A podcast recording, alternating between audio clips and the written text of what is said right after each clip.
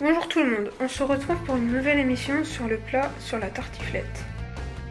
Pour 4 personnes, il faut 6 pommes de terre, un reblochon de 250 g, 100 g de lardon, une noisette de beurre, du sel et du poivre.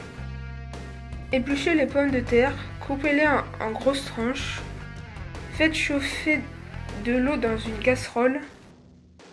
Quand l'eau frémit, Mettez les, pommes de terre et du gros sel dedans.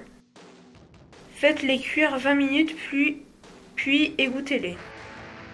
Beurrez un plat. Posez sur une couche de pommes de terre, une couche de lardon, une couche de pommes de terre, puis une couche de lardon. Découpez le reblochon en 8. Posez les morceaux de fromage sur le poids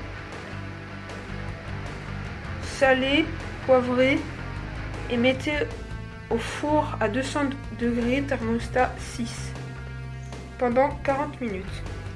La recette a été tirée du livre 100% excellent aux éditions Bayer Jeunesse disponible au CDI du collège. Merci de m'avoir écouté et à bientôt sur Radio Active, la radio qui explose.